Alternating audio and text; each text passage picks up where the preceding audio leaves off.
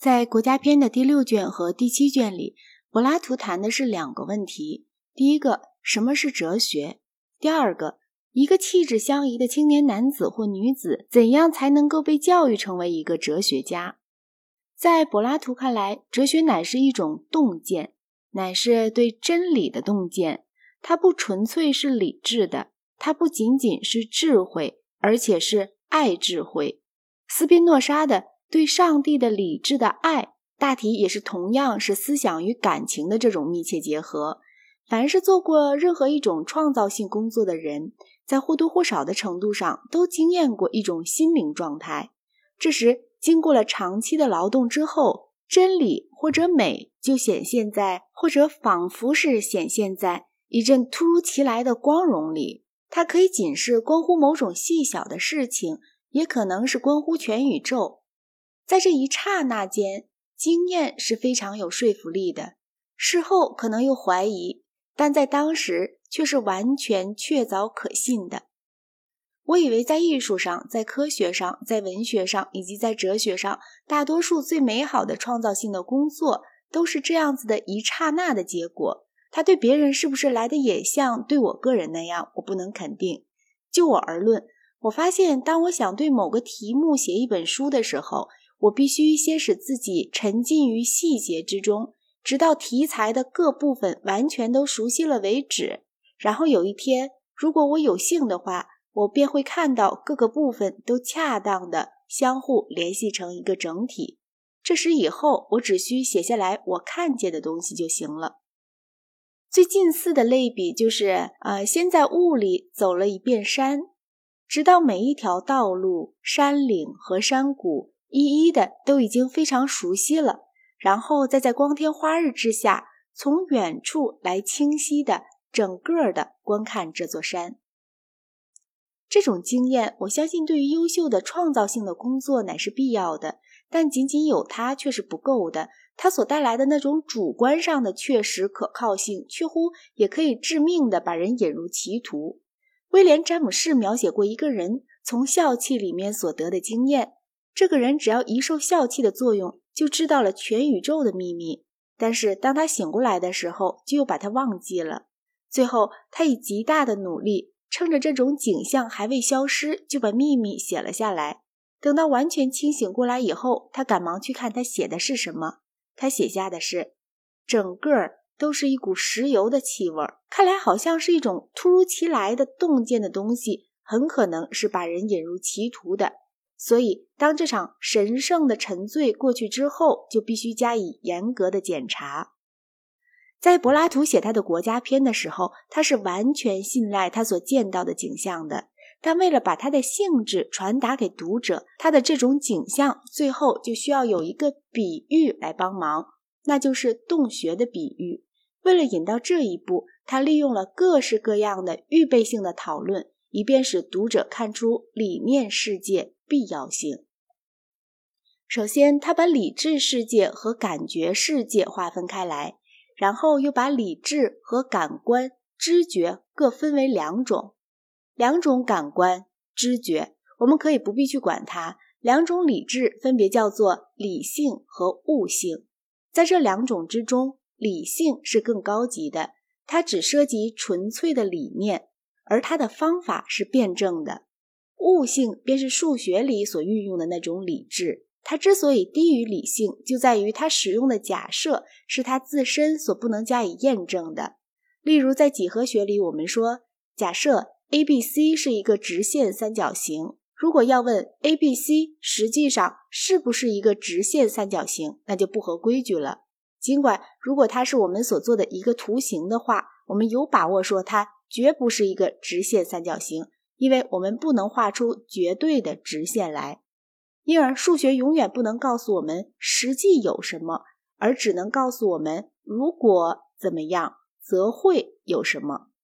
在感觉世界里没有直线，所以如果数学要具有比假设的真理更多的东西的话，我们就必须在一个超感的世界里找出超感的直线之存在的证据来。悟性是不能够做到这一点的。但是，按照柏拉图来说，理性则可以做到这一点。理性证明了在天上有一个直线三角形。有关它的几何命题，我们可以绝对的，而不是假设的加以肯定。在这一点上，有一个困难似乎没有逃过柏拉图的注意，而且这个困难对于近代唯心主义的哲学家来说也是显而易见的。我们已看到，神只创造了一张床，因而我们可以很自然地设想，他只创造了一条直线。但是如果天上有一个三角形，那么它必须至少创造了三条直线。几何学的对象虽然只是理想的，但必须存在于许多的事例之中。我们必须有两个圆相交的可能性等等。这就提示了，在柏拉图的理论里，几何学应该是不能达到最后的真理的，并应该是被贬斥为只属于现象研究的一部分。然而，我们可以略过去这一点，因为柏拉图对这一方面答案是含糊的。柏拉图力图用视觉上的类比来解说清晰的理智洞见和混乱的感官知觉的洞见两者之间的不同。他说，视觉和别的感官不同，因为它不仅需要有眼睛和对象，而且还需要有光。太阳照耀着的物体，我们就看得很清楚；在细微朦胧之中，我们就看得很模糊；在漆黑里，我们就什么都看不见。理念世界就是当太阳照亮着物体时，我们所看到的东西；而万物流转的世界，则是一个模糊朦胧的世界。眼睛可以比作是灵魂，而作为光源的太阳，则可以比作是真理或者善。灵魂就像眼睛一样，当它注视着被真理和存在所照耀的东西时，便能看见它们，了解它们。并且闪烁着理智的光芒，但是当他转过去看那变灭无常的朦胧时，这时候他就只能有意见，并且还闪烁不定。先有这样一个意见，然后又有那样一个意见，仿佛是没有理智的样子。赋予被认识的东西以真理性，并赋予认识的人以认识能力的东西，就是我要你们称之为善的理念的东西。而你们也将会把它认为是知识的原因，这就引到了那个有名的洞穴的比喻。那个比喻是说，那些缺乏哲学的人可以比作是关在洞穴里的囚犯，他们只能朝一个方向看，因为他们是被锁着的。他们的背后燃烧着一堆火，他们的面前是一座墙，在他们与墙之间什么东西都没有，他们所看见的只有他们自己。和他们背后的东西的影子，这些都是由火光投射到墙上来的。他们不可避免地把这些影子看成是实在的，而对于造成这些影子的东西却毫无观念。最后，有一个人逃出了洞穴，来到光天化日之下。他第一次看到了实在的事物，才察觉到他此前一直是被影像所欺骗的。如果他是适于做卫国者的哲学家，他就会感觉到他的责任是再回到洞穴里去，回到他从前的囚犯同伴那里去，把真理交给他们，指示他们出来的道路。但是他想说服他们是有困难的，因为离开了阳光，他看到的影子还不如别人那么清楚，而在别人看来，他仿佛比逃出去以前还要愚蠢。现在让我用一个比喻来说明我们的天性能够明白或糊涂到什么程度。看呐，有许多人住在一个地下的洞穴里，这个洞有一个通光线的小口，一直通到洞穴里面去。